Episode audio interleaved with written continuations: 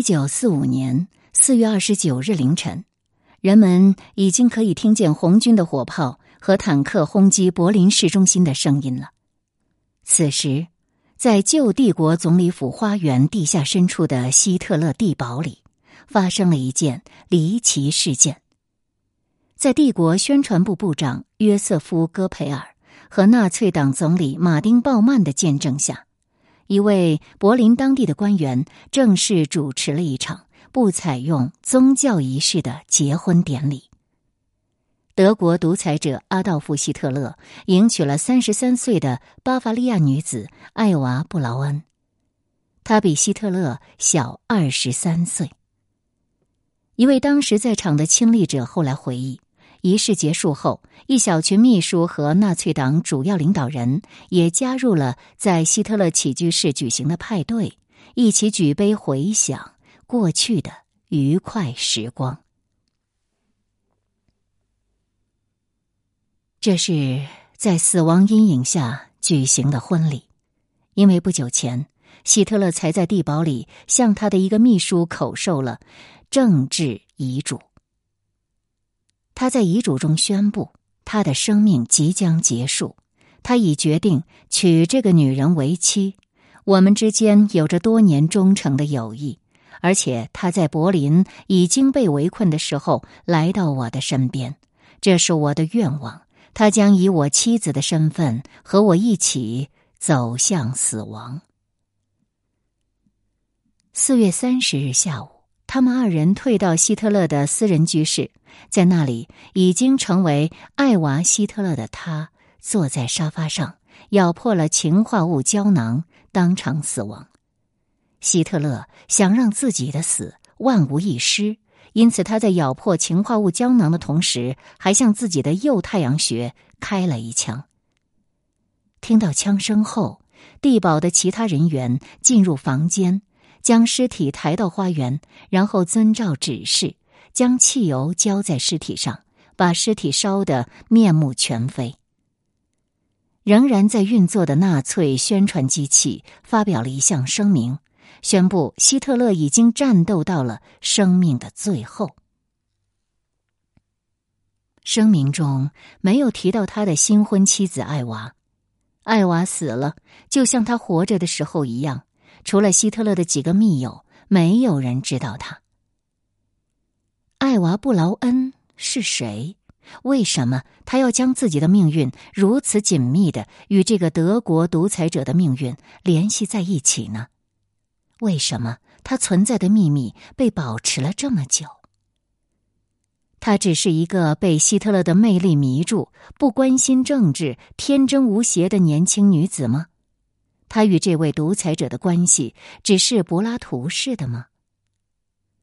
艾娃·布劳恩和希特勒在一起的生活，这是关于这个女子的第一本严肃的学术性传记。艾娃死后，成了世界上最著名的女性之一。历史学家海克·格特马克对可利用的文献资料进行了彻底而仔细的筛选。努力找到这些令人费解、关乎人性问题的答案，并查明了他与希特勒的确切关系。历史学家们早就知道，希特勒依靠一小帮亲密朋友和熟人为他做事。第三帝国是由生手和外行来管理的，绝不是由专业人士管理的。然而，他的私人摄影师。海因里希·霍夫曼在这个小圈子里的作用，正如格特马克告诉人们的那样，没有得到足够的注意。霍夫曼几乎从一开始就是一名纳粹分子。他在一九二三年的啤酒馆暴动之前就结识了希特勒，并通过捕捉希特勒最具吸引力的形象，减轻了希特勒对可能被拍到有损形象的照片的忧虑。霍夫曼的工作。确保了希特勒的照片在二十世纪二十年代末铺天盖地的出现在媒体上。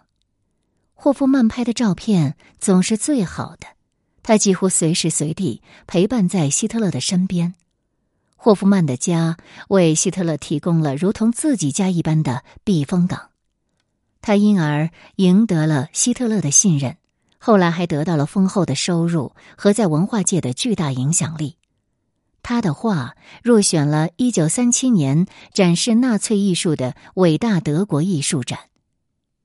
霍夫曼在职业生涯的早期阶段扩大自己的业务，并雇佣了新员工，其中一名新员工就是年轻的艾娃·布劳恩。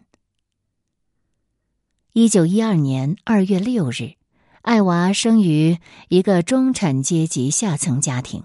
父母分别是弗里德里希·布劳恩和法兰西斯卡·布劳恩，姐妹三人中，艾娃排行老二。艾娃父母的婚姻既不幸福也不稳定。事实上，在一九二一年，他们就已经离婚，但十八个月后又复婚了，因为失控的通货膨胀已经开始让许多像他们这样的人收入大幅贬值。在一个家庭里。养三个孩子，比分开在两个家庭里养划算。二十世纪二十年代中期，在经济稳定之后，这个家庭又继承了一笔遗产，生活又恢复到可以搬入一所大房子、雇佣仆人和买车的状态。但是家里的情况仍然很紧张，因此艾娃大部分时间是与朋友的家人一起度过的。最后。他把朋友的父母称作父亲母亲。艾娃在寄宿学校生活了一段时间之后，他应聘了海因里希·霍夫曼在当地报纸广告上登出的职位。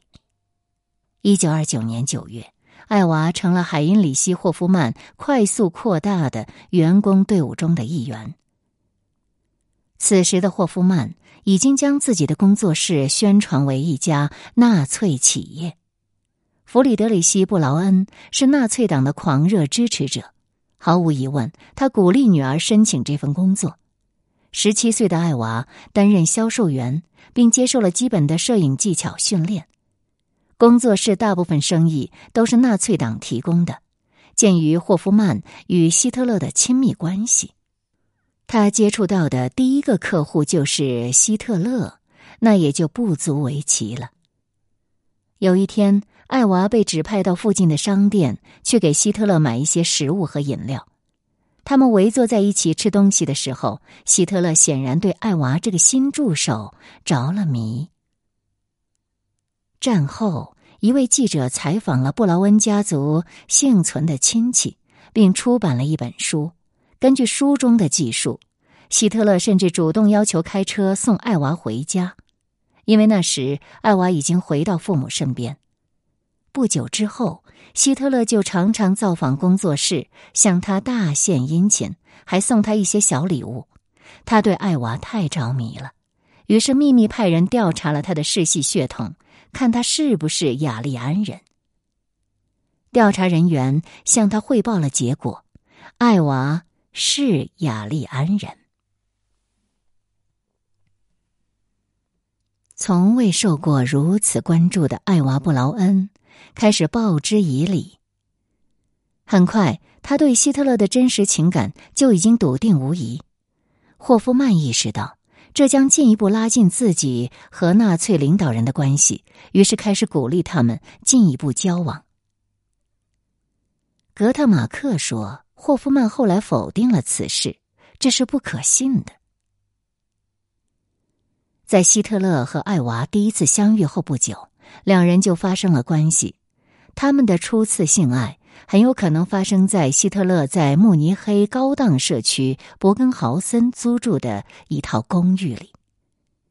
格特马克在这本严肃的学术著作中避开了心理分析和推断，不过推测艾娃在比他年长得多的希特勒身上找到了他那无法令人满意的父亲的替代品。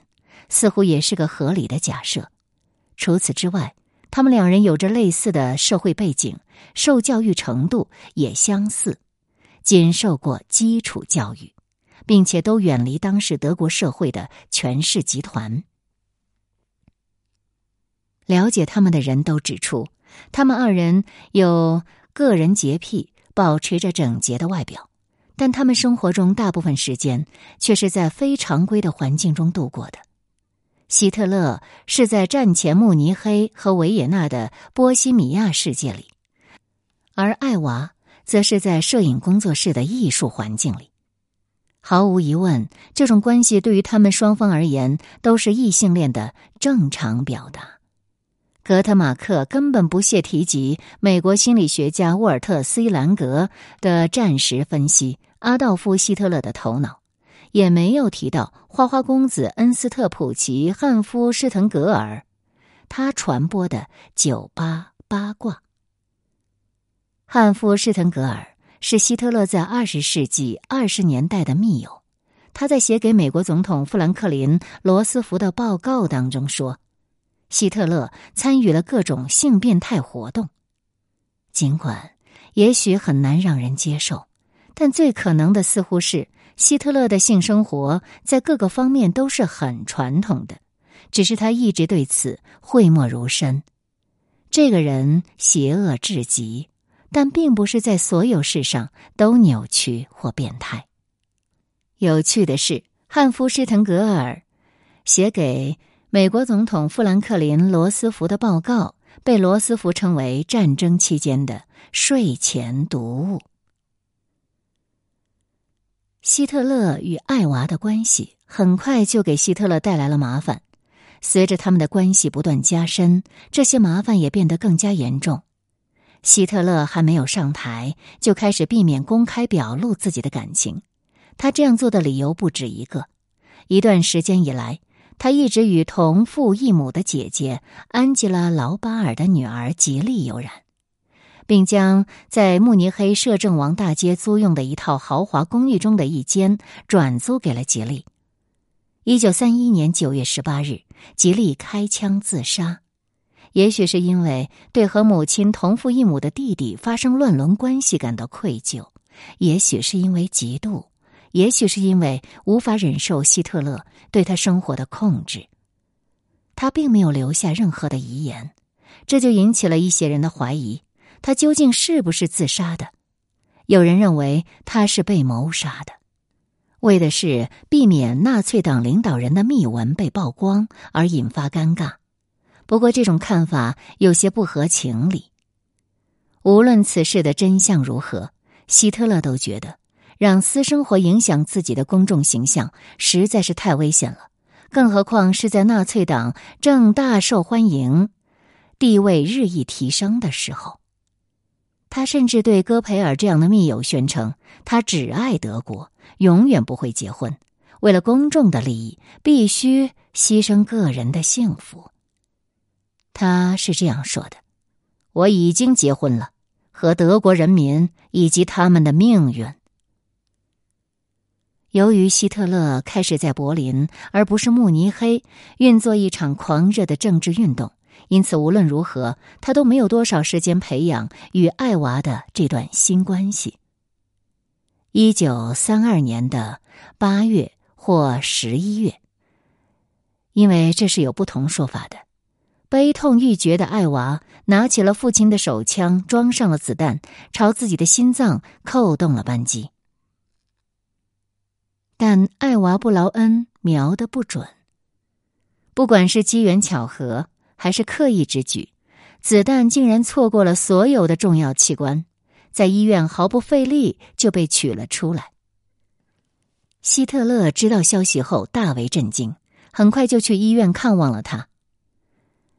希特勒告诉霍夫曼：“从现在起，他必须照顾她，否则第二次自杀丑闻可能会毁了自己。”现在，希特勒意识到这个女孩真的爱他，他却没有提及自己的感情。不过，从那个时候起，他与艾娃的关系就成了他生活中不变的，也是极为重要的一部分。如果艾娃自杀是在迫切的恳求希特勒的关注，那么他成功了。但他知道保持这种关系必须遵守的规则，这种关系必须处于保密状态，甚至在私人场合也是如此。如果有外人在场，他们两人之间不能有任何爱意的表示，婚姻更是不可能的事。第三帝国第一夫人的公众角色只能留给以下这三个女人去争夺了：宣传部部长的妻子，狂热的纳粹分子玛格达·戈培尔；第三帝国二号人物赫尔曼·戈林的第二任妻子，女演员艾米·戈林，以及副元首鲁道夫·赫斯的妻子，很早就投身于纳粹党的伊尔莎·赫斯。在希特勒的授意下，艾娃·布劳恩与他的私人信件在战争结束前都被销毁，但有一本残缺不全的、显然是真实的，从一九三五年开始写的日记保存了下来。艾娃在日记中记述了希特勒与他在前一夜度过了令人销魂的两个小时后，却突然不辞而别去柏林时。自己的沮丧心情。接下来的几个星期，希特勒一直忙于处理一些重大的政治事务，从萨尔州的全民公决到引入征兵制。艾娃写道：“爱情此时似乎不在他的日程安排之中。”在慕尼黑的一次招待会上，他期待希特勒会对自己说些甜言蜜语或者问候一声。结果却让他大失所望。希特勒离开的时候，只是给了他一个装着些钱的信封。他以前已经这样做过一次。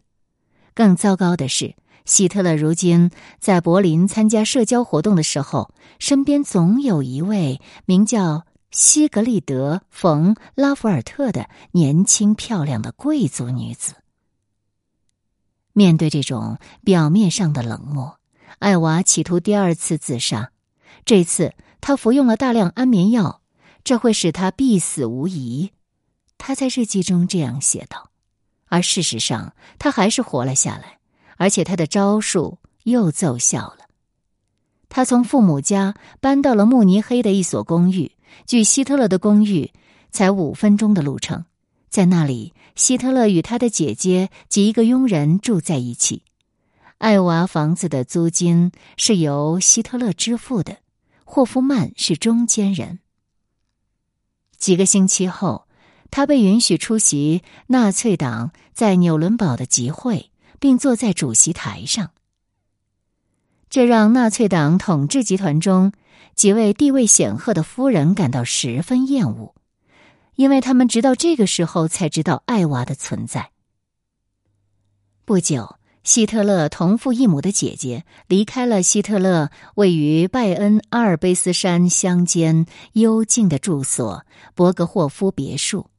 他在这里待了七年，负责这里的日常管理。也就是说，他用行动已经清楚的表明，他不喜欢这位年轻的对手艾娃·布劳恩。很明显，希特勒不允许别人批评这个已经成为他永久伴侣的女人。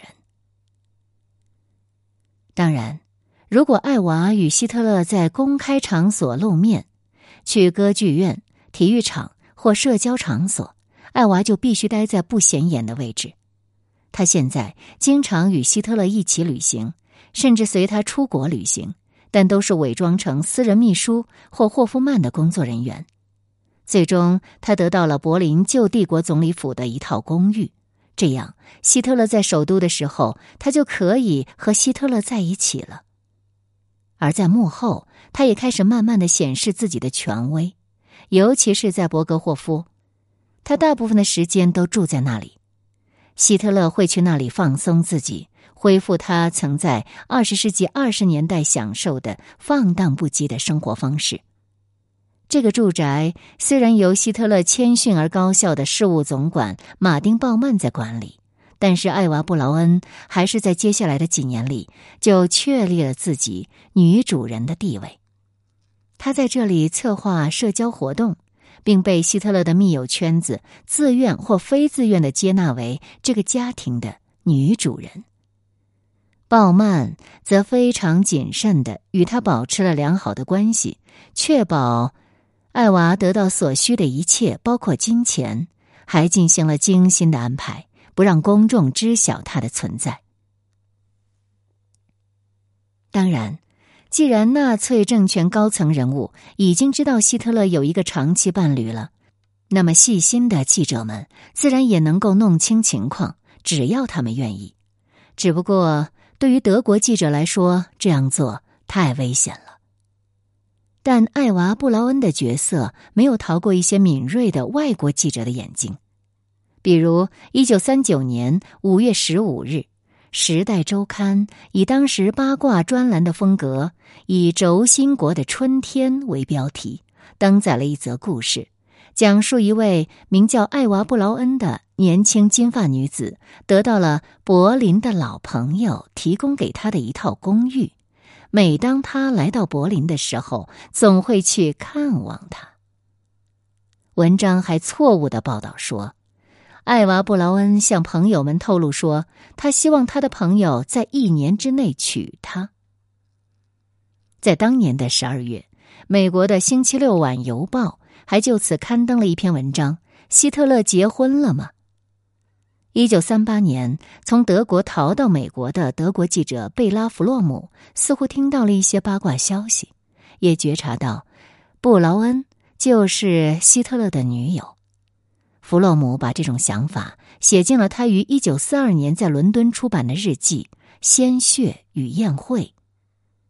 书中特别提到霍夫曼的前助手艾娃·海伦·布劳恩似乎已经俘获了元首的心。